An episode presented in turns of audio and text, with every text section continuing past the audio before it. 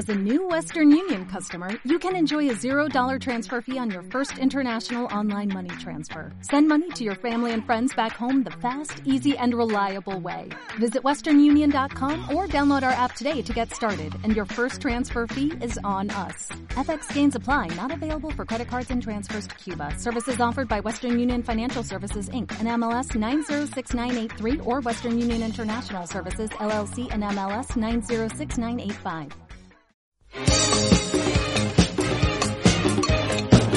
Aquí comienza Generación XY.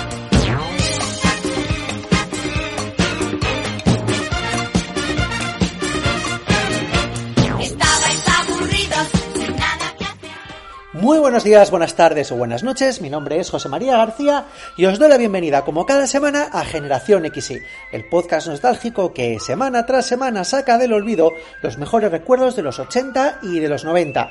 Y saludamos también a nuestros oyentes de Cantabria, de Cadena Feeling, que nos estarán escuchando por la radio hoy lunes a las 7 de la tarde. Este es un programa muy especial, veréis, vosotros no vais a notar ningún cambio, pero dentro del equipo de Generación XY se ha producido un cambio muy grande y es que este que os habla, este modesto locutor, ha vuelto a España. Sí, queridos oyentes, ya sabéis que hasta ahora estaba viviendo en Inglaterra, pero me he vuelto a la madre patria y desde ahora ya estaré de forma continua aquí con vosotros en España trabajando y viviendo en Madrid. Así que ya sé que para vosotros no es nada importante, pero oye, para mí sí que lo es y no quería dejar de pasar la oportunidad de compartir esta, esta pequeña intimidad con vosotros, mis queridos oyentes. Y normalmente cuando uno está tan contento como estoy yo es bastante habitual bailar, cantar, celebrarlo de alguna manera. Y aquí en Generación XY vamos a hacerlo con un programa que nos ha quedado bastante musical, podríamos decir, lleno de bailes y coreografías. Ahora vais a entender por qué. Así que, sin más dilación, no quiero aburriros más y doy paso al sumario de este programa de Generación XY. Arrancaremos el programa recordando a Fama, la mítica serie de los 80 que nos puso a bailar, a cantar y a actuar. Y continuaremos hablando de Flashdance, otra película musical que triunfó en los años 80. La máquina del tiempo de María Berzal nos hablará de los más guapos y guapas de los 90. Orlando Montoro con su tocata rescatará a Pet Shop Boys y cerraremos el programa con el cajón desastre y el concurso de sintonías de Generación XY.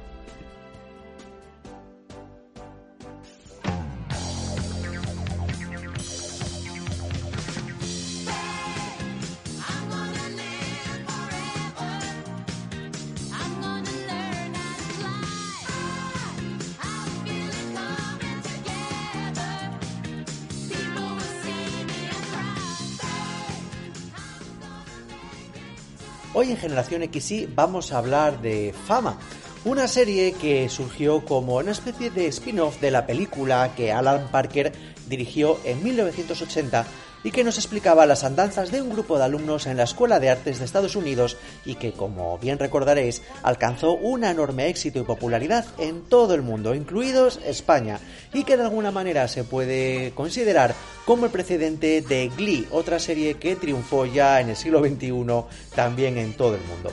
Así pues, aquí en Generación XY, en los próximos minutos vamos a desempolvar los atuendos coloreados, las mallas ceñidas, los peinados afro y por supuesto los calentadores, para recordaros a una de estas series que perduran en la memoria sin que muchos sepamos por qué, con una sintonía de las más reconocibles de la historia del cine y de la televisión.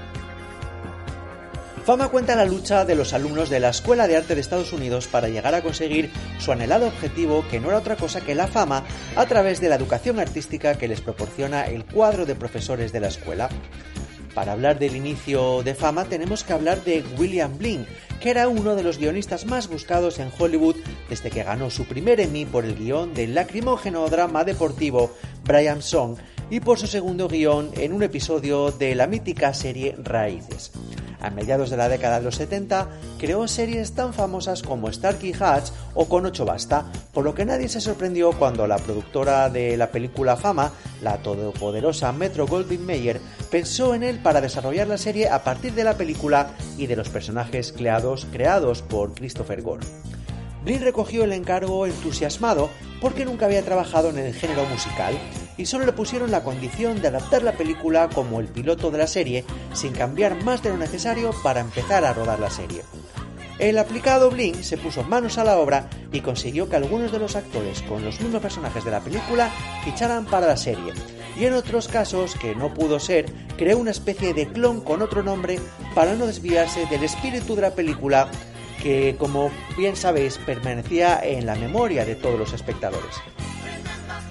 Fama, la serie, se estrenó en la mitad de la temporada con un buen recibimiento por parte de la crítica, pero esa audiencia nunca fue muy numerosa, aunque lo que sí que fue fue extremadamente fiel, lo que le valió para su renovación y para pasar a la parrilla otoñal de lujo, con el poderoso imán de su pegadiza sintonía y con la cabecera del mítico Remember My Name, cantado por Erika Gimpler, una de las actrices de la serie, que fue la canción que cerró el piloto de la serie. El programa de audiencia se agravó en la segunda temporada, lo que hizo que la cadena NBC decidiera cancelar la serie. Previamente, y oliéndose el percal, los estudios MGM empezaron a sondear la posibilidad de pasar la serie a sindicación, vendiendo la serie a las cadenas locales interesadas, pero sin el paraguas de una de las tres grandes cadenas que había en aquella época. El paso a sindicación fue rápido y fluido, y es donde continuó durante sus restantes cuatro temporadas, aunque su creador dejó la serie al final de la tercera.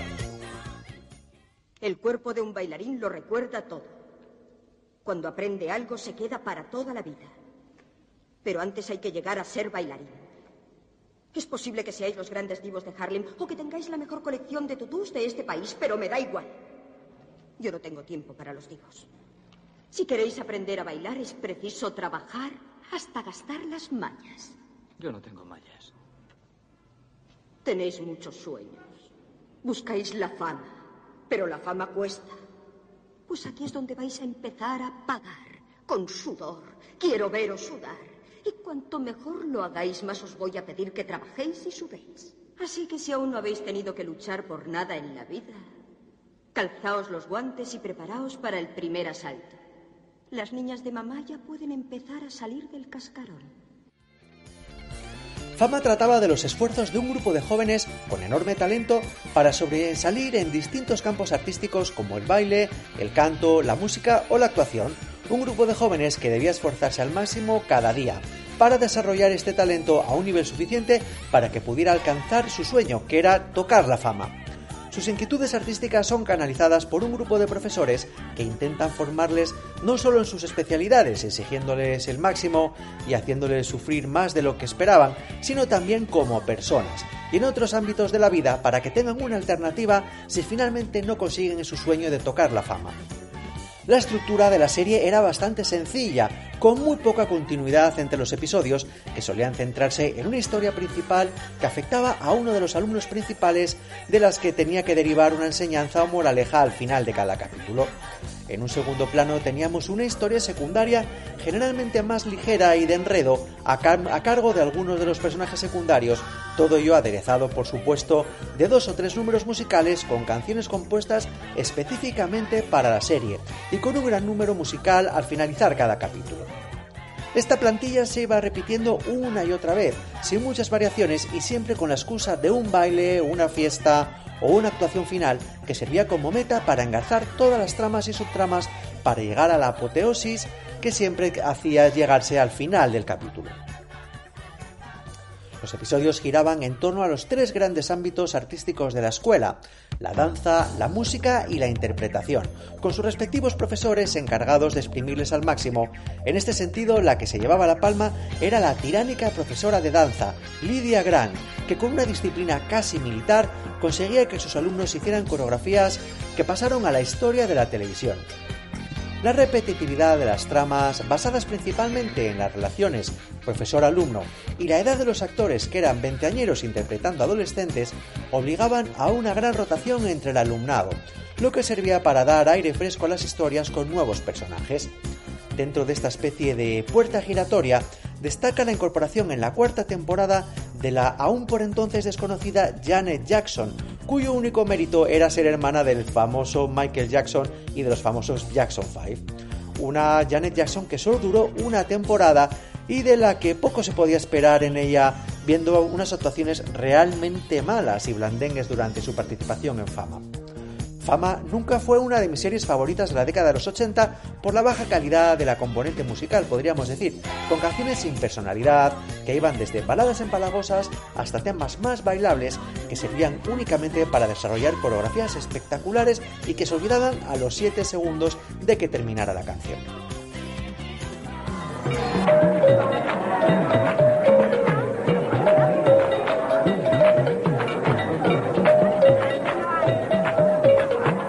No puedo creerlo, chico. Es increíble.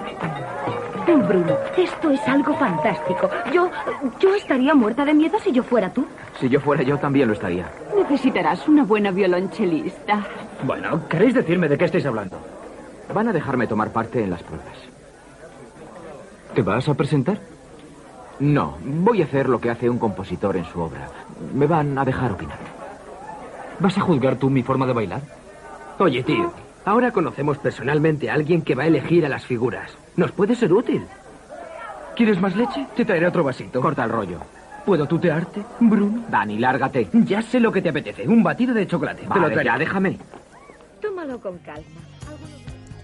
Una de las características generales de casi todos los actores que pasaron por fama es que su carrera posterior osciló entre lo insignificante y lo irrelevante, siendo para ellos su aparición en esta serie la cúspide de su carrera artística.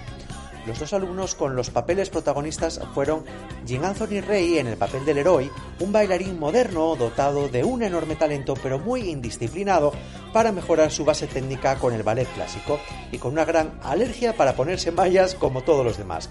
Y a su lado teníamos a Erika Gimpel como la puertorriqueña Coco Hernández, la artista más completa del grupo como cantante y bailarina, convirtiéndose ambos en las caras más reconocibles entre el alumnado. La carrera de Jean Anthony Ray se define única y exclusivamente con el papel de Leroy, que ella interpretó en la película y se reveló como un gran actriz, ca- como un, como un gran bailarín callejero. En la serie tuvo muchos problemas de actitud y su carrera posterior fue casi inexistente hasta morir en 2003 víctima del SIDA. Erika Gimpel era otro rayo de luz en la serie, teniendo una canción en casi todos los capítulos, y abandonó fama al terminar la tercera temporada, buscando su fama en otros proyectos, con mucho trabajo en papeles secundarios en series como Prolifer o Urgencias, pero sin acercarse ni de lejos al, al reconocimiento público que tuvo por fama. El claustro inicial de profesores lo formaban Albert Hack como el venerable profesor de música el señor Sorowski, Carol Mayo Jenkins como la profesora de literatura Elizabeth Sherwood y el mayor pilar de la serie, Debbie Allen, que interpretaba a la tiránica profesora de danza Lydia Grant. Albert Hack fue principalmente un compositor y un profesor de música en su vida real, y el papel le venía como anillo al dedo en su única actuación importante hasta su muerte en 2001 a los 81 años. Jenkins fue toda su vida una secundaria de pocas frases y en la serie cumplía dignamente como la única persona que intentaba culturizar e inspirar algo a sus alumnos fuera de su vertiente artística. Debbie Allen es un capítulo aparte, ya que además de ser la actriz principal desde la película, era la coreografía de todos los números musicales, llegando incluso a dirigir algunos episodios. Sus frases míticas de motivación, golpeando el bastón sobre el parquet de la sala de baile, se convirtieron en una de las señas de identidad de fama, y su carrera posterior ha sido la más brillante, alternando la dirección de muchas series con papeles de cierta importancia como el que ha tenido últimamente en Anatomía de Grey. El alumnado musical lo componían Lori Singer como la violonchelista Julie Miller y otro superviviente de la película, Lee Curreri, como el tecladista Bruno Martelli. Ambos actores dominaban su instrumento y sobre todo, en el caso de Singer, daba una enorme sensación de realismo cuando interpretaban sus piezas con su instrumento. Singer tuvo una carrera más interesante protagonizando películas famosas como Footloose o Shortcuts, llegando a protagonizar incluso una serie fantástica muy interesante pero maldita que se llamaba VR50, de la que en algún momento hablaremos aquí en Generación X. Tras el fracaso de esta serie, se retiró de la actuación para seguir con su carrera musical como violonchelista. El melenudo Lee Curreri fue otra de las caras más famosas de la serie, pero ni su música ni sus actuaciones convencieron mucho a la crítica y tuvo una carrera más bien escasa continuando después de fama. Por último, en el reparto de interpretación teníamos a dos actores que se utilizaban más como recurso cómico que para mostrar sus talentos, con el problema añadido de que no tuvieron profesor más o menos fijo hasta la segunda temporada, por lo que básicamente deambulaban por los pasillos haciendo bromas con sus compañeros. Carlo Imperato fue el simpático Danny Amatullo y su compañera Valerie Lansburg fue Dory Swatch, dos aspirantes actores del grupo. El sistema de emisión por sindicación tiene la ventaja de venta directa, pero el inconveniente de que cuando algunas cadenas dejan de comprar la serie, no se cubren los costes de producción y se deben de tomar decisiones drásticas, que fue lo que pasó con Fama al final de su sexta temporada, cuando viendo que el interés declinaba, decidieron echar el cerrojo sin ningún episodio final ni despedida, sencillamente con un episodio más la productora Metro Goldwyn Mayer decidió revivir su fructífera franquicia de fama para hacer un remake de la película en el año 2009, que fue masacrada por la crítica, aunque los nostálgicos le dieron una cierta vidilla en la taquilla. Debbie Allen era la única de la película original y de la serie que apareció en este remake, aunque con otro personaje como directora de la escuela. Fama sin duda es una serie que pasó a la historia de la televisión y que a día de hoy sigue estando en nuestra memoria. Como prueba, muchos de nuestros oyentes de Generación XY que durante estos últimos meses nos habéis pedido que habláramos de esta serie, ya que estamos cumpliendo con nuestro compromiso y diciéndoos que si queréis disfrutar de Fama, es bastante fácil encontrar muchos de los capítulos de la serie con doblaje en castellano a través de YouTube. Así que ya sabéis, si algún día de lluvia no tenéis capítulos más nuevos que ver en Netflix o en otras plataformas, siempre estará a vuestra disposición Fama para alegraros la tarde con sus coreografías, sus canciones y su música y ropa ochentera. Y vamos a escuchar unos pequeños anuncios nostálgicos antes de continuar con Generación XY. Hola, soy Pat Bon, mamá. La patata más original, la más creativa, la patata que siempre te da grandes ideas. Hoy quiero presentarte mi última creación, Zig Zag. Las patatas onduladas más divertidas. Así son Zig Zag, crujientes, doradas, sabrosas. Pat Bon. Cada patata una idea. De higlo. Carmel lanza el verdadero dátil, el fresco, que llega hasta nosotros con toda su frescura original.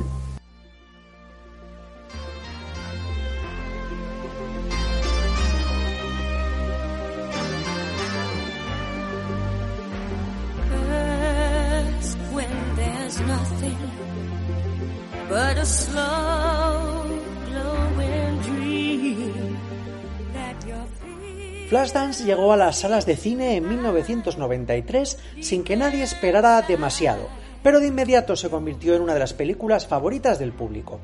Con 7 millones de presupuesto, un director con poca experiencia y un elenco casi desconocido, fue una de las películas más taquilleras de los 80 e influenció en el cine posterior. Sin embargo, el éxito de la película sorprendió a todos, antes de estrenarse, el proyecto había sido rechazado varias veces e incluso su director, Adrian Lane, no le tenía demasiada fe. Pero, ¿de dónde surgió la idea de una bailarina que trabaja como soldadora y sueña con dedicarse a la danza de forma profesional? La historia no es pura creación de un guionista, sino que se inspiró en la vida real de Maureen Marder y Gina Haley, dos bailarinas de un bar, nocturno de Toronto. Tom Henley escribió sobre ellas, pero fue la productora Linda Obst quien vio el potencial y presentó el proyecto a Paramount. Las bailarinas recibieron 2.300 dólares por su consentimiento para llevar la historia al cine. Directores como David Cronenberg y Brian De Palma rechazaron realizar el trabajo de dirigir Flashdance.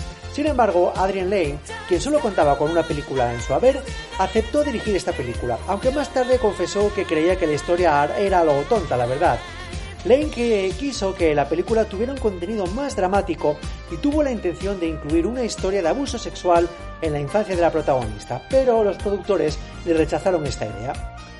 Entre las actrices para dar vida a Alex, Jennifer Bells se quedó con el papel tras llegar a la selección final junto a Demi Moore y Leslie Wing. Melanie Griffin, Daryl Hannah y Emily Curtis fueron otras de las candidatas para interpretar al papel, al papel protagonista de esta película. Jennifer Bells tenía 18 años cuando grabó Flashdance, su primer personaje protagonista en una película, y es que antes solo había tenido un papel menor en, My Bodyguard, una película del año 80. ¿Y por qué la eligieron? Pues hay dos versiones de esta historia. Desde Paramount sostienen que convocaron a un grupo de mujeres para que dijeran qué actriz les resultaba más amigable. El guionista Joe Esserhard da otra versión, y es que según parece varios técnicos decidieron que ella era la más atractiva de todas. No era la mejor bailarina, pero sí que era muy dulce, declaró el director. La actriz puso mucha de su personalidad al personaje y hasta es la responsable de una de las prendas más icónicas de la película. Esa sudadera a la que la propia Bells le agrandó el cuello cuando ya no le entraba y con el que se presentó al casting. Además de un relato optimista sobre una joven que persigue su sueño, Flashdance es también una historia de amor. Alex se enamora de su jefe, un hombre que le dobla la edad, y para este papel parece ser que se presentó Kevin Costner. También se dice que le ofrecieron este personaje a John Travolta, Robert De Niro, Mel Gibson, Jack Nicholson, Tom Hanks y hasta el propio Richard Gere. Incluso a Gene Simons, el bajista de Kiss, que lo rechazó porque no quería poner en duda su imagen de chico malo. Y finalmente, como todos sabemos, el elegido fue Michael Nuri,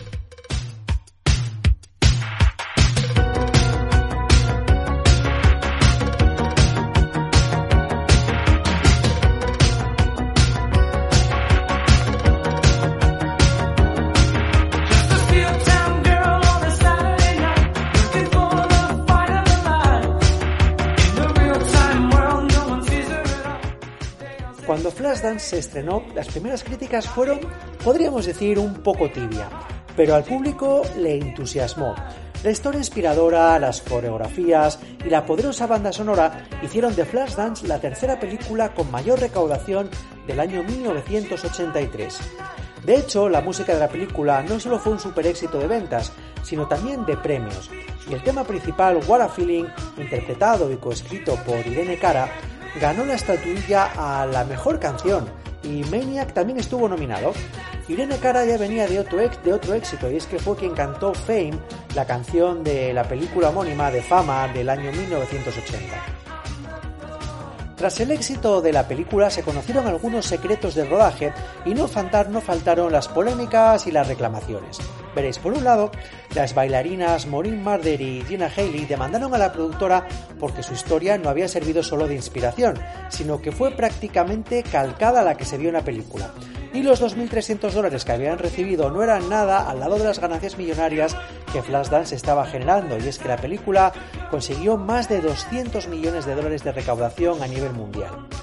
Por otro lado, hay otra polémica que surgió cuando se supo que Jennifer Bells había usado dobles para los cuadros de baile, tal y como ella misma confirmó años después. Y es que ella misma dijo que si ella no podía hacer algo, entonces se contrataba a alguna actriz para hacerlo, y si esa persona no podía, pues venía otra gimnasta. Hubo parece ser hasta un chico de 16 años que hizo los saltos, los giros y las piruetas más complicadas y que se tuvo que afeitar hasta las piernas. Precisamente el hecho de utilizar dobles para cubrir a Jennifer Pills explica por qué cuando vemos Flashdance pensamos que es una película muy oscura, que tiene poca iluminación. Y es que se ha contado que precisamente se rodó así, con poca luz, para que colara de alguna manera, para que fuera más fácil la utilización de dobles para sustituir en las escenas de baile a Jennifer Bells. La mayoría de las coreografías fueron ejecutadas por la actriz francesa Marianne Jahan, quien ni siquiera apareció en los títulos de crédito de la película. Las escenas más famosas, cuando ella descarga un chorro de agua mientras baila con una silla y la audición final, fueron hechas, como hemos comentado, con luz baja justamente para esto, para que el público no notáramos que la que, la que bailaba no era Bells. La gimnasta Sharon Shapiro también dobló escenas que incluían acrobacias y el bailarín Richard Colon hizo la secuencia de breakdance del baile final.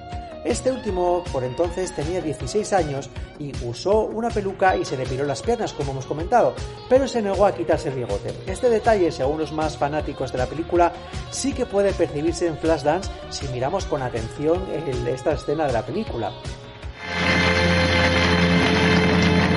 ¿Crees que podrás superarlo?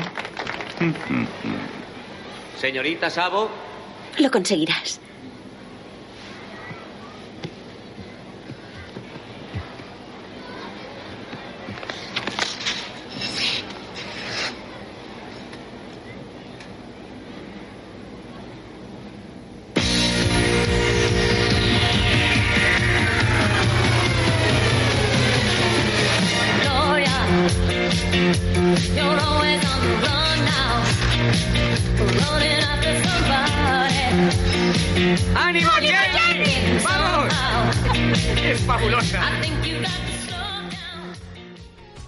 Flashdance marcó un hito en la cultura pop, con bailes y prendas que se quedaron en el imaginario colectivo y que fueron recreados más tarde por otros artistas. También allanó el camino a otros clásicos de los 80 en los que la música y el baile fueron clave, como por ejemplo Footloose del año 84 y Dirty Dancing del año 87. Adrian Lane, tras el exitoso trabajo de dirigir Flashdance, fue responsable de otros grandes clásicos de años posteriores, como por ejemplo de Nueve Semanas y Media, que hemos recordado recientemente aquí en Generación XY, La Atracción Fatal, de propuesta de una proposición indecente y también de Infiel del año 2002. Para, para Jennifer Bills, este fue su gran papel y el que le permitió seguir adelante como actriz de cine y televisión, aunque sin repetir el éxito de su película más famosa. Como suele pasar con muchos grandes éxitos del cine de los 80, la leyenda de Flashdance no terminó únicamente con la película y como era de esperar, años después, vio la luz una producción musical que recreaba la historia de la película en formato teatral. Este musical pudimos verlo en España en el, año 2019 en Madrid y en Barcelona y aunque no fue un gran éxito de taquilla, sí que permitió de alguna manera revivir la leyenda de la película. Una leyenda que sigue más viva que nunca y es que Flashdance pronto volverá a las pantallas en esta ocasión de televisión en forma de serie de un reboot que la cadena Paramount está preparando en los Estados Unidos y que tiene un estreno inminente. Estamos esperando en cualquier momento que se anuncie el estreno de la serie Flashdance basada en la película original del año 83.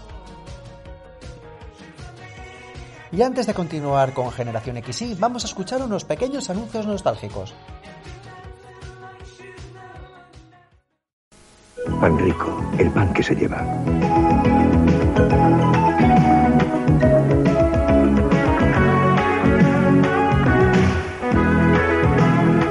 Como ve, pan rico es el pan que se lleva. Porque es fresco, tiene dos rebanadas más y un precio estupendo. Pan rico, el pan que se lleva. La gente sana tiene energía. La gente sana tiene vitalidad. La gente sana tiene Zumosol. Zumosol es 100% puro zumo de las mejores frutas. Energía natural de naranja, piña, melocotón y manzana. Zumosol es zumo natural con todo el sabor de la fruta de calidad. Únete a la gente sana. Toma Zumosol, zumo de calidad con toda la energía del sol.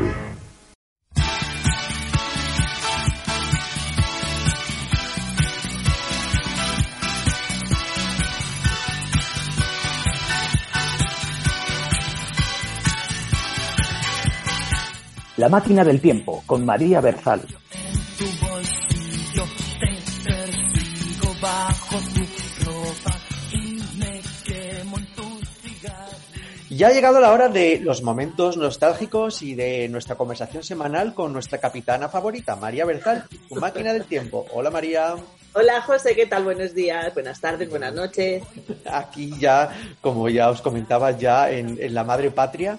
Así que esta máquina del tiempo es un poquito especial porque es la primera que hago desde España. Oye, qué bien, qué suerte tenemos ya de que estés entre nosotros, habrá que celebrarlo. Efectivamente, efectivamente, esto, esto se pone interesante. ¿Y qué tal tu semana? Pues muy bien, José, todo en orden. Cuéntanos de qué vamos a hablar hoy. Pues hoy vamos a hablar de los chicos más guapos de los 90 a petición de Ángela Casero, una de nuestras oyentes que nos pidió que recuperáramos esa lista que hicimos hace un- unas semanas de los 80, pues ahora la vamos a hacer de los 90. Y bueno, pues yo hablaré de los chicos más guapos de los 90, según mi criterio, y tú, pues de las chicas, ¿te parece? Me parece, así que venga, comienza tú con tu número 10. Para mí, el número 10 de los guapos de los 90 Sí. a lo mejor es un poquito polémico, pero Ajá. para mí es, sin duda alguna, el príncipe Felipe. Oh, bueno, yo pensaba que iba a estar más arriba en tu lista, ¿eh? No, el príncipe Felipe, bueno, podría haber estado, pero es que hay muchos guapos en los 90. Eh, el príncipe Felipe siempre ha tenido esa prestancia, ese saber estar, ¿cómo no lo va a tener él? Claro, si no lo tiene él, no lo tiene nadie. Esa altura, esos ojos, esa mirada, perdona, esa barba que empezó a dejarse, mm, ya, eh, como decía mi madre, es que es todo un hombre, efectivamente, ya era todo un hombre, ya se había cuajado. Y era, no sé, te lo imaginabas incluso en vaqueros, que era un poco difícil todavía, porque siempre le veíamos de traje, y decías, madre mía, y no seré yo la que se pueda tropezar con él algún día por las calles, y no, mira, pues fue otra, fue otra. Pero sí, siempre me pareció un hombre muy, muy guapo, la verdad, muy Pues- encantador. Pues sí, pues mira, pues mi número 10 de, de chicas guapas de los 90, me vas a permitir una pequeña licencia y no es una, sino que son dos, son un dúo, que sería difícil eh, hablar de la una sin la otra, españolas, que son las hermanas Valverde. Loreto Valverde y Marta Valverde, oye, que, que eran unas auténticas, bueno, y siguen siéndolo, ¿eh? Unos bellezones Siguen siendo unas mujeres muy guapas, sí. espectaculares, espectaculares. Yo siempre que me acuerdo de ella, sobre todo de Loreto, me acuerdo de mi tío Moisés, que, que siempre decía que le parecía la tía más buena que había en, en, en España. Y sí que es cierto. Mira, me sorprende esta elección porque son dos mujeres que, eh, sin ninguna duda, son, son muy guapas, pero que a lo mejor se salen un poco de los cánones como de la belleza de los 90 por su envergadura física, porque son mujeres muy grandes y, Sí. y bueno, me, me sorprende, me gusta tu elección, la verdad. Me alegro, me alegro. Con Cuéntame. el número 9, con el número 9 voy a poner a un hombre en mi ranking también bastante televisivo de esta época, que es ni más ni menos que Jesús Vázquez. Ajá, claro, tenía que estar. supongo que te gustará mi elección. Jesús Vázquez ya en los 90 era absolutamente una estrella de la televisión, lo hacía todo prácticamente. Sí. Em, y bueno, había superado o estaba en vías de superar algunos momentos más difíciles que había tenido en su vida y, y yo creo que, que, mm, empezó a ganar el pozo ese de la madurez, se le empezó a, a sentar también el cuerpo, tenía esas facciones tan marcadas, esa belleza de, de además del que se sabe guapo pero que no necesita lucirlo, digamos, ¿no? Que es guapo, que es atractivo y creo que además también, eh, bueno, tener una pareja a su lado durante muchos años, que también es muy guapo, su marido, por cierto, eh, le hizo tener esa seguridad de la que nunca había carecido, ¿no? Pero bueno, mm, esa seguridad que, que hizo que a los demás nos pareciera todavía un hombre mucho más atractivo y mucho más interesante. Pues buena, buena elección. Mira, mi número 9 es la, la novia de América. Si te digo eso, seguramente ya sabes que, que estoy hablando de Julia Roberts, ¿no? Esa, esa Ah, sonrisa eh, maravillosa. Claro, una belleza que, que enamoró no solo a los americanos, sino a, eh, a todos los hombres de- del planeta y que por eso, sin ninguna duda, merecía estar en este, en este top 9, nuestra, nuestra Pretty Woman particular. Bueno, pues ahora vamos con el número 8. Y Ah. en este número 8 eh, voy a poner a una belleza, a otra belleza nacional para mí, ¿vale? Que bueno, a lo mejor es un poco controvertida. Pero para mí, en los 90, un guapo que no podía faltar en esta lista es Javier Bardem. Claro, por supuesto. Que seguramente no es el hombre más guapo de la lista, ni mucho menos. Pero es un hombre tan atractivo. Mira, una noche, José, coincidimos en un bar y era un bar de una localidad de la sierra, no estaba nada de moda, tal, bueno, en fin, yo no sé qué había, qué- cómo había caído ese hombre allí. Y la verdad es que se lo estaba pasando muy bien. Y bailaba todo el rato sin parar, todo el rato, a su bola, él solo. Y fue magnético porque de repente tú le veías ahí, y bueno, era como cualquier otro que se lo estaba pasando bien con sus colegas, bailando y tal, pero tenía como un aura a su alrededor, una cosa, y tú le mirabas y decías, "Oh, es que no es guapo, o sea, objetivamente no es guapo, sea, no es guapo, pero es atractivo. pero tiene algo, tiene un magnetismo, como una fuerza así, no sé, te diría incluso como una cosa animal, ¿no? Y, y creo que también han, colaborado, han contribuido mucho los, los papeles que hizo, sobre todo sus inicios, esos papeles como de... De macho ibérico. brutote, de, de- bueno, de, de- de- de brutote, de malote, de tal. Sí, sí. No sé. Me ha parecido siempre un hombre muy, muy sexy, la verdad. Claro que sí. Mira, pues yo en mi número 8 vamos a cruzar los Pirineos eh, y vamos a hablar de una francesa que triunfó en la tele de aquella época, en los 90. Estamos hablando de Marlene Bugó. que, Oh, Marlene, qué guapa. era sí. espectacular. O sea, cuando llegó a España en aquel programa de, de Chicho Bañez Serrador del semáforo, se quedó Sí. todo el mundo loco con aquellos canalillos que, que, que mostraba Bueno, no eran canalillos. harto, o sea, era, era una cosa espectacular. Mira, pues no hace mucho todavía yo me la crucé en, en- en el gimnasio, que todavía estaba yo en Madrid, en el Holiday Gym ahí en Princesa, Y, y, ostras, y la tía sigue teniendo un cuerpazo espectacular, ¿eh? Espectacular. Sí. Bueno, es, esculpido, es un cuerpo de bailarina esculpido a lo largo de los años, claro, o sea, eso no se pierde sí, por mucho que se años. Bueno, pues en mi número 7 mmm, voy a colocar a Matthew Perry. Ah. Para quien no tenga el nombre en la cabeza, diré que a lo mejor es el, el menos guapo de Friends, el que no es ni Ross, ni... ¿Cómo se llamaba el otro? No me acuerdo. Ni Dowie. Pues el otro, Matthew Perry, siempre me pareció el más guapo de los tres. Mm, seguramente ninguno de los tres era especialmente atractivo, pero este chico tenía como ese atractivo de del que sabes que puede ser tu amigo, tu novio, del vecino, del vecino novio que le va a encantar a tu madre, eh, tu marido, el marido que te va a acompañar al paritorio a hacer la compra. O sea, tenía esa belleza de la normalidad y de y del buen tío, no del tío bueno, del buen tío que va a estar siempre contigo. Y eso era una cosa que me parecía súper sexy siempre de, de, de, ese chico. Pues mira, me parece, me parece muy buena lección. Yo en mi número 7 te voy a hablar de Tiffany Amber Thyssen. ¿Te acuerdas de Tiffany Amber Thyssen? Era la de los ricitos, ¿no? Era la morena Kelly de Salvados por la Campana. Sí. La morena con unos ojazos espectaculares y que luego también cambió de serie y participó en Sensación de Vivir. Era una, una de, para carrera, mí, una carrera desigual la muchacha ya, ¿no? Luego. Oye, pero en los 90, en los 90 tuvo su, su momento de, de, de éxito, ¿eh? Sí, y para mí era uno de los ojos más guapos que había en la televisión de los 90. Sí. En el número 6 voy a colocar a, por supuesto, como no podía decir de otra forma, a Brad Pitt, que no podía faltar en esta lista. O sea, desde ese momento que estaba haciendo autostop en Telma y Luis y se quitaba esa camiseta y estaba solo con sus vaqueros, que yo decía, Dios mío, pero ese señor, ¿cómo le ha sacado solo en este poquito de papel de aquí? Pero si es que es espectacular. Y luego con el paso de los años y ya descubrí que Brad Pitt era ese muchacho eh, que había estado con Telma y Luis en aquella habitación Sí. que había hecho babear a todas las chicas de mi generación, pues claro, ya lo entendí todo. Porque cómo se puede ser tan guapo y cómo se puede tener esa sonrisa y cómo se puede decir más con los ojos sin decir nada, de verdad. O sea, es que eh, me parece uno de los hombres más espectaculares del planeta. Pues sí, pues sí, oye, y Luis pues tuvo uno de sus primeros papeles en el cine, no se va a empezar directamente en Hollywood con un papel de protagonista, sí. hombre. Es que Brad Pitt me parece que está a la altura absoluta de Paul Newman y de Richard Gere en lo que a físicos se refiere. No voy a valorar su capacidad interpretativa, que está, creo, fuera de toda duda, ¿no? Pero me parece que es bueno, con el número uno de mi lista, al que ya llegaremos luego. Y ya me eh, empieza a preocupar, ya me empieza a preocupar. porque claro, si pones a Brad Pitt en el 6, eh, eh, ya, bueno, en fin, ¿qué tendrás en el 1? Bueno, ya lo, ya lo veremos. ya lo, mira, yo te voy a decir mi número 6, eh, que claro, evidentemente tenían que empezar a aparecer por la lista tarde o temprano, ¿no? Porque sin duda la década de los 90 es la década de las supermodelos, ¿no? De, de aquel fenómeno que, que, que, se produjo en esta década de los 90 y que acuérdate que llegaron incluso a tener su cadena de restaurantes, ¿no?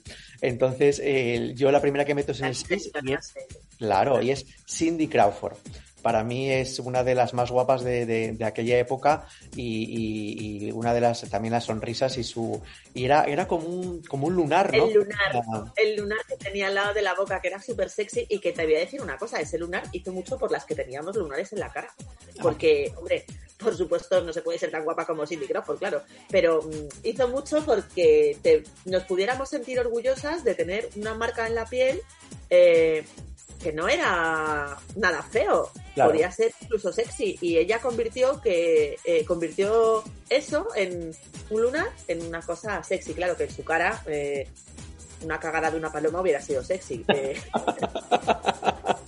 en la de las demás no, pero en fin, te quiero decir que hizo mucho por quitar, digamos, pues algún estigma a, a que poder tener una marca en la cara o tal, pues, pues claro pues no podía, podía dejar de hacerte sexy. Vamos con el número 5. Sí. No sé si vas a coincidir con esta elección de este hombre, pero te voy a decir que es uno de los hombres más atractivos y más sexys, creo, que hay en la historia del cine, que es Jeremy Irons. Oh, pues no se me había ocurrido que podía estar en la lista. Jeremy Irons, ese hombre alto, flaco, con su pelo cano desde muy joven, que de repente dices, pues no es como el paradigma de la belleza, ¿no? Ni mucho menos, porque incluso podrías ver un hombre un poco desgarbado, ¿no? Sí. Pero, pero tenía en la mirada esa profundidad y esa cosa mm, de turbia, ¿no? Como de del amante clandestino y bueno, yo siempre le vi un poco así, ¿no? También debe Ajá. ser por la influencia de la película Herida, no sé si la recuerdas, una película que hizo con Juliette Binoche, que era, bueno, una pasión desbordante y unos amantes ahí locos y, y no sé, me impactó mucho esa película y me impactó él y siempre me pareció un hombre de lo más sexy, la verdad. Pues sí, pues mira, pues yo para el número 5 vuelvo a, vuelvo a España y bueno, de hecho eh, voy a mi Asturias natal para hablar de, de un bellezón de aquella época, de Arancha del Sol. Qué guapa Arancha del eh, Sol. Era y es que todavía hace un par de Sí, semanas, creo que salió una entrevista suya en el Ola y, y sigue estando espectacular. y además, sí. Quiero aprovechar porque Arancha del Sol mucha gente cree que fue Miss España y no fue así.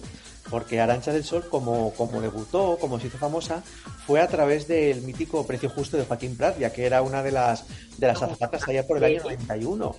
Y luego de ahí saltó a Telecinco en el 92 para presentar con Andoni Ferreño aquel concurso mítico de Viva los novios. Y bueno, Sí. ya, ya Viva los novios, ¿te acuerdas? me acuerdo, me acuerdo, me acuerdo. En el número 4 voy a poner a un guapo nacional, nacional, internacional del mundo y de la humanidad entera, que es Antonio Banderas. Oh, claro.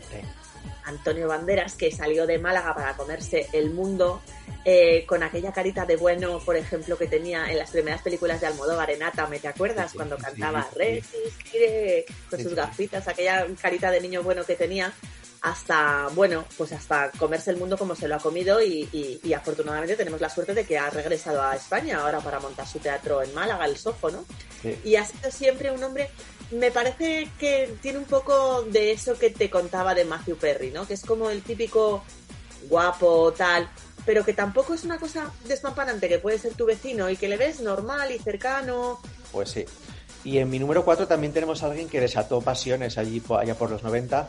eh, unas pasiones construidas a base de bisturí, pero oye, al fin y al cabo, pues el bisturí funciona, pues funciona. Y estoy hablando de Pamela Anderson. Hombre, y tanto bisturí, tú me dirás. Empezamos con los tres eh, últimos puestos de la lista. Medalla de bronce. Medalla de bronce.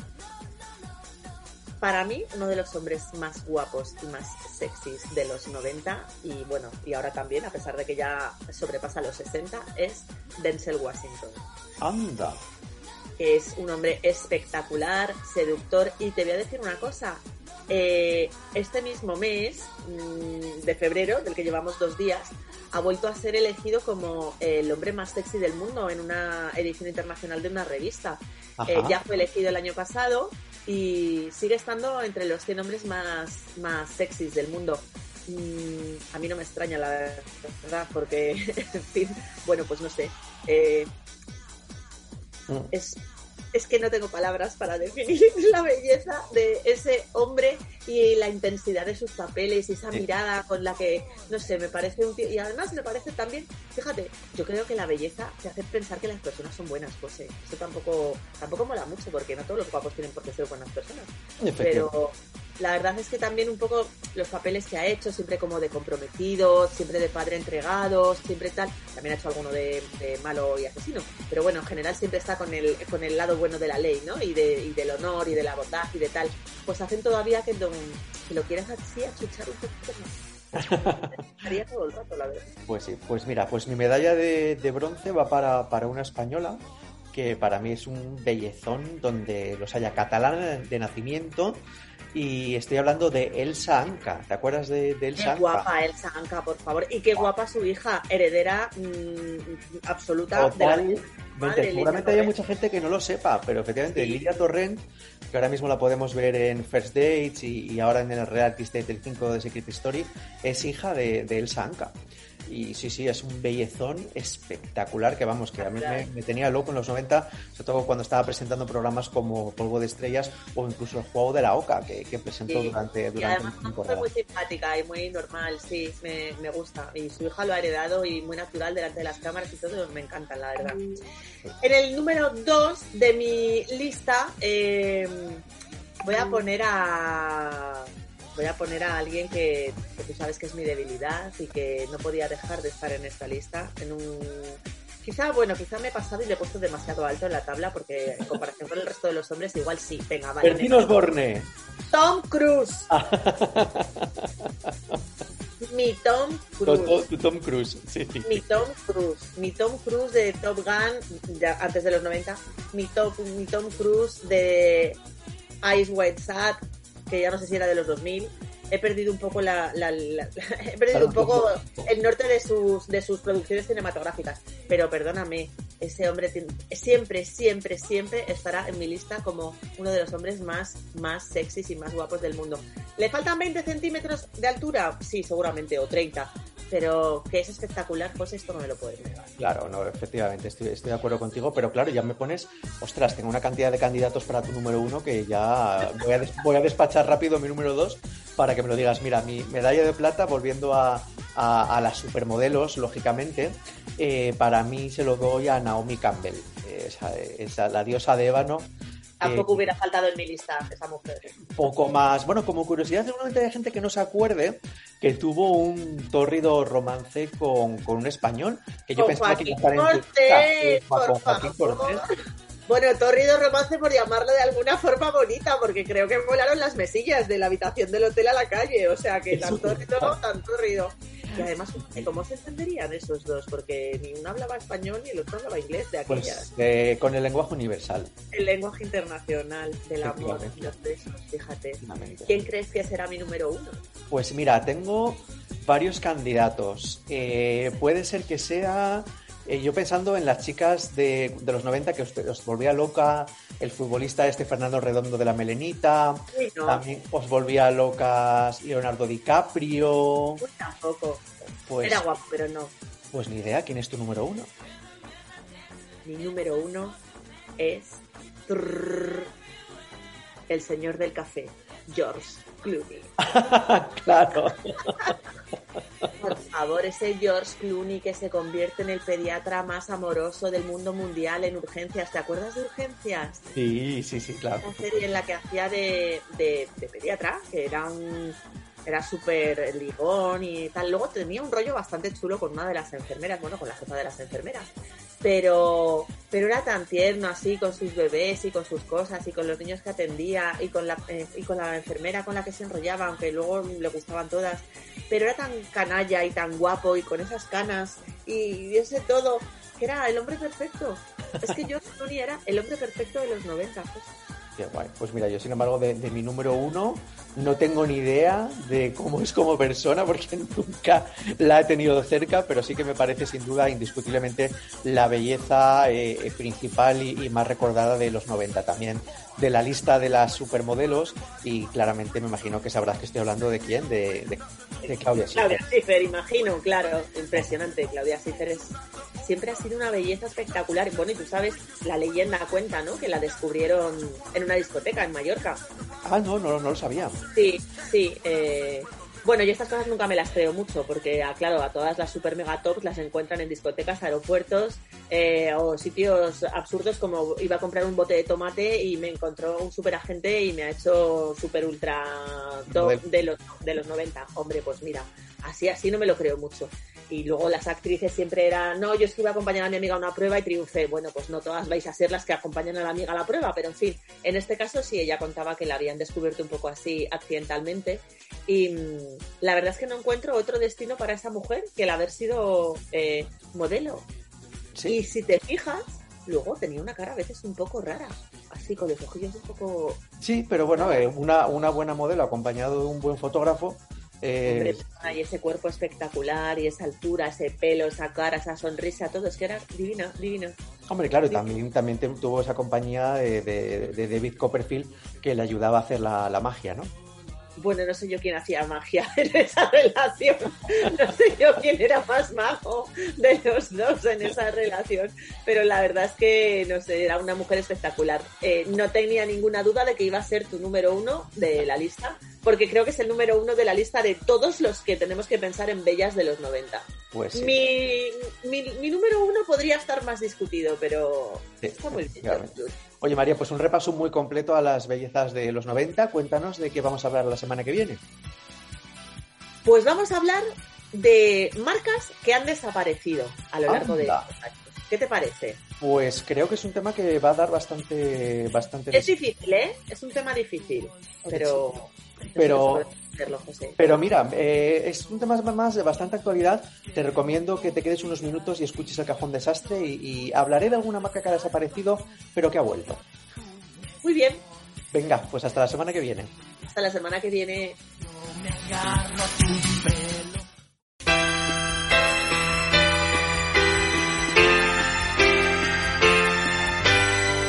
El Tocata, con Orlando Montoro.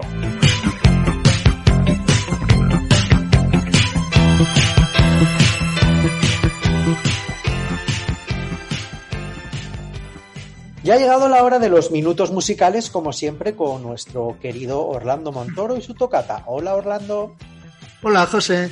¿qué tal la semana? Pues muy bien, contento. ¿Has tenido tiempo de pensar quiénes son los más guapos y las más guapas de los 90, como María? Madre mía, pues, pues, pues no sé. Yo fui uno de los más guapos. Sí, pero lamentablemente no apareces en. No, no he en entrado en el concurso. No apareces en, en los rankings, no. Oye, que el que tuvo retuvo, ¿eh? Ah, no, no, si eso, si eso no lo pongo en duda, pero, pero bueno, estábamos hablando de, de guapos y guapas eh, más famosos. Tú realmente eres súper famoso, pero te has hecho famoso no en los 90, eh, te has hecho famoso en la década de los 2020. Entonces estábamos hablando de los más guapos y guapas de los 90. Pues no sé, yo en los 90, a ver, ¿qué me, me puede gustar? Me, me, me hizo mucha gracia Brad Pitt en Telma y Luis, por ejemplo. Ajá. Y además ha tenido luego unos, unos 2000, unos 2010 y pico bastante, bastante Interesante, buenos. así que- efectivamente. Y por los españoles me quedaría con, con Bardem. Ajá. Con Bardem yo creo que es un modelo todas. Modelo todas. Y, hombre, ahora ya, pues, como todos los XY, ya vamos, vamos peinando canas. Pero yo me acuerdo siempre de Bardem, la verdad, un anuncio que hacía de, un, de una colonia que salía ahí saliendo de la playa. Bueno, en fin, la verdad era una, Ajá. una- es una, hay, hay que reconocer que ha sido un, un top. Y de esa. de mujeres, esa- pues, eh, pues Pamela Anderson, por ejemplo, sí. Sí. Por sus mm, dos, Por sus dos razones. y no sé, Michelle Pfeiffer, por ejemplo, me acuerdo mucho de ella, fue- muy, muy graciosa en su momento. Sí. Pero me voy más por lo racial, que parece que me he decantado en, este, eh, en esta edición más. Por Naomi Campbell, fíjate. ¿Te acuerdas? Hombre, la diosa de Ébano, claro, estaba, está en mi ranking del top 10. Como no, me voy a, como no me voy a acordar. Una, una brutalidad Sí, de mujer, por decirlo de alguna manera. Oye, y vamos a centrarnos en una brutalidad de, de grupo musical, ¿no? En el tocata de hoy. Sí, sí, sí. ¿Que ¿Te han chivado ya algo o qué? Bueno, algo sé, algo sé, algo sé. Cuéntanos de qué vamos a hablar hoy. Pues mira, hoy, hoy directamente os voy a presentar a uno de los pioneros, a un grupo dúo pionero de- del pop electrónico. Con esto de la música electrónica hay muchos géneros, subgéneros y hay muchos pioneros absolutamente de todo que lleva la firma electrónica por detrás. Pero a estos se los considera pioneros de, lo que es el pop electrónico. Son los Pixel. Muy bien, oye, y antes de, antes de arrancar con, eh, con el tocata de hoy, Orlando, una pregunta a traición. ¿Tú eras eh, Team Rigoberta Bandini, Team eh, Chanel o Team Tanchugueiras en, la, en el Benidorm Fest? Uf, qué difícil me lo pones. Pues mira, una, una decidid- un decidido candidato no tenía. La que ha ganado tenía una co- alguna cosita que me gustaba, pero sobre todo mm, creo que es una cosa que ya se ha hecho mucho en, el- en Eurovisión y no dice nada nuevo. En principio me gustaban mucho las gallegas, las- la, la muñeira, esta cosa sí. Pero la puesta en escena me pareció demasiado gótica como para ir a Eurovisión. Con otra puesta en escena que hubiera puesto más acento en, la, racialidad de la, de, la propia música, me hubiera, las hubiera, me las hubiera, me hubiera quedado con ellas. Y luego también me gustaba mucho la de la teta de, la Rigoberta Bandini. Rigoberta Bandini. Esa, yo tengo mis dudas y si, si, es una letra que para que fuera de, de, España se podía entender, pero creo que podía ser original y como dice mucho de la Croix de la Croix, pues yo creo que eso sí que es reconocible luego fuera de España. Muy bien, pues nada, ya tenemos la opinión de, de un experto musical. Así que adelante Orlando Montoro con el tocate de hoy y Pet Shop Boys.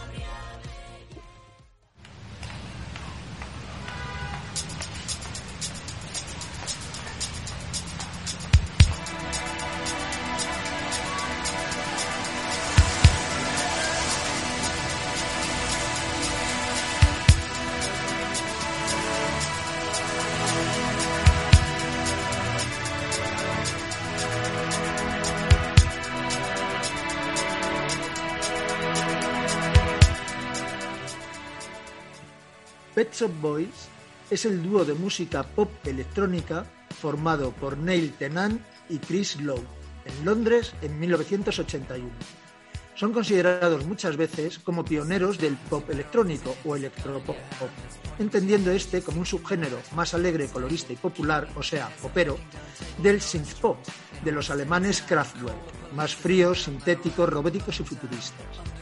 Este, a su vez, se le puede considerar una evolución de la música experimental de los 70 por bandas como The Residents y Can, que abanderaron un movimiento experimental que incorporaba elementos de música electrónica que venía desarrollándose desde la creación de los primeros sintetizadores en los 60 y que dio cabida a otros grandes géneros, compositores y grupos de los que ya hemos tratado unos cuantos en el Tocata, como Vangelis, Jean-Michel Jarre, Los Nuevos Románticos, la New Wave, el House, el Techno, el Trance, Indietrónica, Electrotrash y otros muchos más versiones de música electrónica.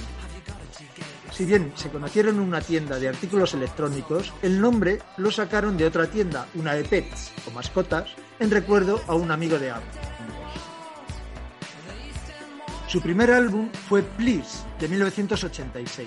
En octubre del año anterior sacaron como avance su primer sencillo West End Girls, que llegó al primer lugar de las listas de Reino Unido y Estados Unidos y otros siete países. West, West, Girls ha sido elegido en varias ocasiones como el mejor tema de música pop de los 80 y 90. Si bien la primera versión del tema de un año anterior, 1984, solo triunfaba significativamente en los discos de España, Los Ángeles, Francia y Bélgica. También son memorables de este disco Love Comes Quickly, favorita del grupo, Opportunities y Suburbia.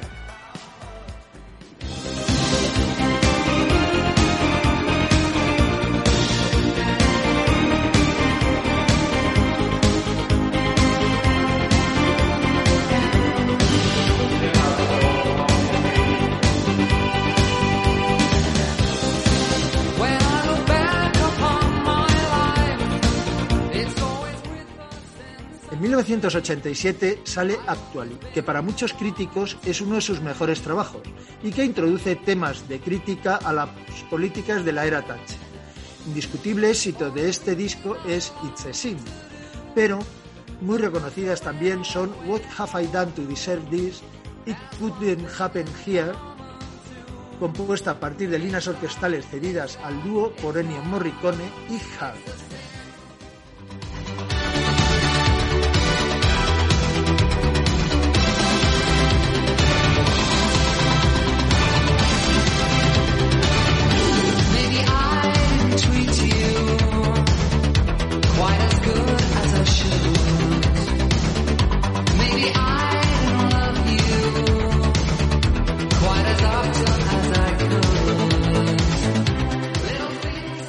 El álbum Introspective, editado en 1988, muestra una clara influencia de la cultura house e incluye canciones de peso como Left to My Own Devices, Domino Dancing, It's Alright I'm Not Scared, I Want a Dog, Rent y Always on My Mind. Pet Shop Boys había interpretado una versión synth pop de Always on My Mind en Love Me Tender, un especial televisivo en la red ITV en el Reino Unido para conmemorar el décimo aniversario de la muerte de Presley, entre otros artistas del momento que interpretaron distintas versiones de sus hits. La presentación de los Pet Shop Boys estuvo tan bien recibida que el dúo decidió grabar la canción dentro del álbum Introspective y lanzarla como sencillo. Always on My Mind de Pet Shop Boys ha llegado a ser considerado entre los mejores covers de toda la historia de la música. En 1989 hicieron varios dúos, colaboraciones y producciones con otros artistas, como Liza Minnelli, que los consagraron como un grupo que hacía un pop inteligente que daba resultados y les haría ganar un gran prestigio dentro de la industria musical. En 1990 sale Behavior, más intimista, que inicialmente no tuvo tanto éxito comercial, pero que con el tiempo se le reconoce dentro de sus trabajos de calidad. El disco se presenta con la gira Performance en 1991, que lo lleva a Japón, Estados Unidos y Europa, concretamente Barcelona y Madrid, donde causan un gran impacto por su sofisticada puesta en escena teatral, apoyada en un amplio equipo de actores y bailarines clásicos y contemporáneos, y una temática teatral que combinaba el sexo, la religión, los vicios y una autocrítica descarnada a sus propias vidas, obviamente ambientadas en el transcurso de las canciones que interpretaba el dúo. En esta época se rumoreaba acerca de la separación de los Pet Shop Boys debido a una supuesta depresión que tendría Chris Lowe debido a la muerte por sida de un amigo, enfermedad que se estaba propagando a gran escala entonces, como ya casi hemos olvidado, por gracia sanitaria y científica, todos, y como haremos también con el COVID.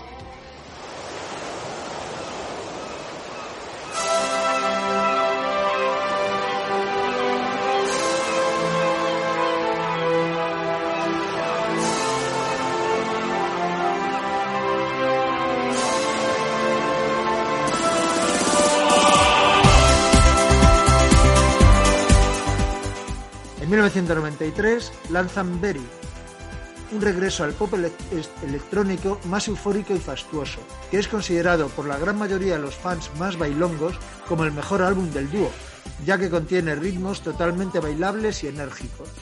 Los niveles de venta se dispararon y por primera vez el dúo consigue llegar al número uno en venta de discos en el Reino Unido. También cambiaron su imagen seria, casi parca, por otra más colorista con la que se disfrazaban en las presentaciones en vivo y en sus propios clips. Very contiene Go West, con la que habían viajado a Rusia para inaugurar el canal MTV ruso, presentando su versión del tema original de Village People, pero vamos, que todo el disco merece un repaso nostálgico. En 1995 lanzan Alternative, un doble CD y triple vinilo que contiene todas las caras B de sencillos publicados hasta el momento y que incluye verdaderas piezas de colección, pues muchas de ellas se consideran de mayor calidad que las de las caras A a los que acompañaban.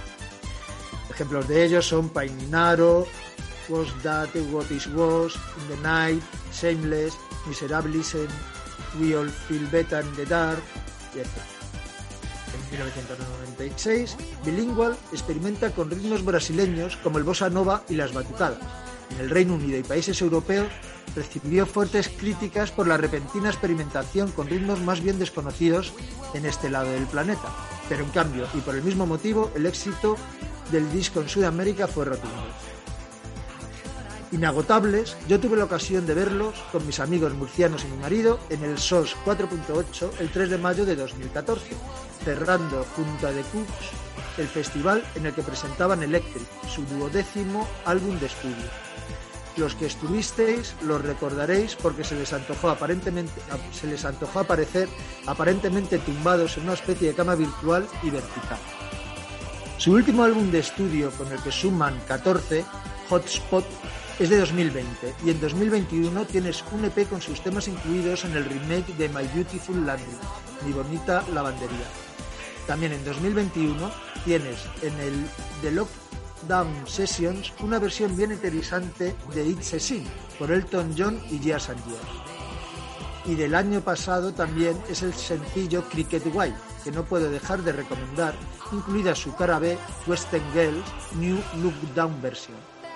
Como ves, nuestros chicos XY de la tienda de mascotas no pueden estar más al día. Por algo, en algún momento, el libro Guinness de los récords los ha elegido el dúo más exitoso de la historia del Reino Unido.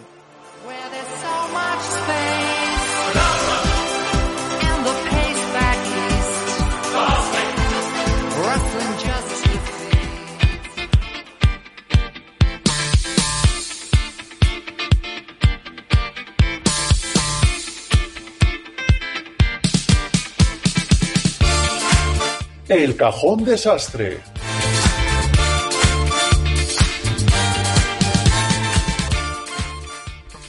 Y en el cajón desastre de esta semana os queremos hablar de moda, de una moda bastante peculiar y es que la cadena de supermercados Carrefour ha sacado a la venta una colección de moda inspirada en dos marcas muy ochenteras. Estamos hablando de Prica y Continente, que como recordáis son las marcas que cuando se fusionaron dieron lugar a Carrefour en España, pues la cadena de distribución ha lanzado toda una gama completa de camisetas, sudaderas, zapatillas, utilizando estos famosos logos de estas cadenas de supermercados recordadas de los 80. Y está siendo todo un exitazo y de hecho es bastante difícil encontrar algunas existencias ya en estos supermercados e incluso se están llegando a vender en Wallapop y en segunda mano por más del precio original de venta. Así que si sois nostálgicos, si queréis lucir ropa de la marca Carre, de la marca Prica y de la marca Continente, ya sabéis lo que tenéis que hacer, correr, buscarlos y disfrutarlos.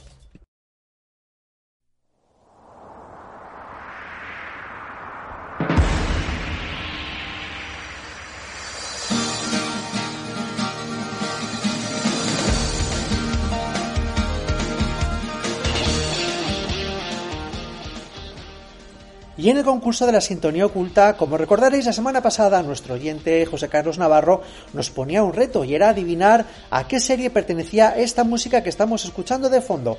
Habéis sido algunos, no muchos, los que habéis adivinado que esta música se corresponde con la serie Jóvenes Jinetes. Así que a aquellos que lo habéis acertado, enhorabuena y de nuevo gracias a José Carlos por esta sintonía. Ya sabéis que si queréis participar en el concurso de sintonías de Generación XY, tenéis que enviarnos un correo electrónico a la dirección generacionxypodcast.com o un mensaje a través de nuestros perfiles de Facebook o Instagram diciéndonos cuál es la respuesta a la sintonía oculta que cada semana os proponemos y que ya sabéis que puede ser de una película, una serie o un programa de los 80 y de los 90. A continuación, la sintonía que os proponemos esta semana. Tíos sin par, siempre con líos aquí y allá.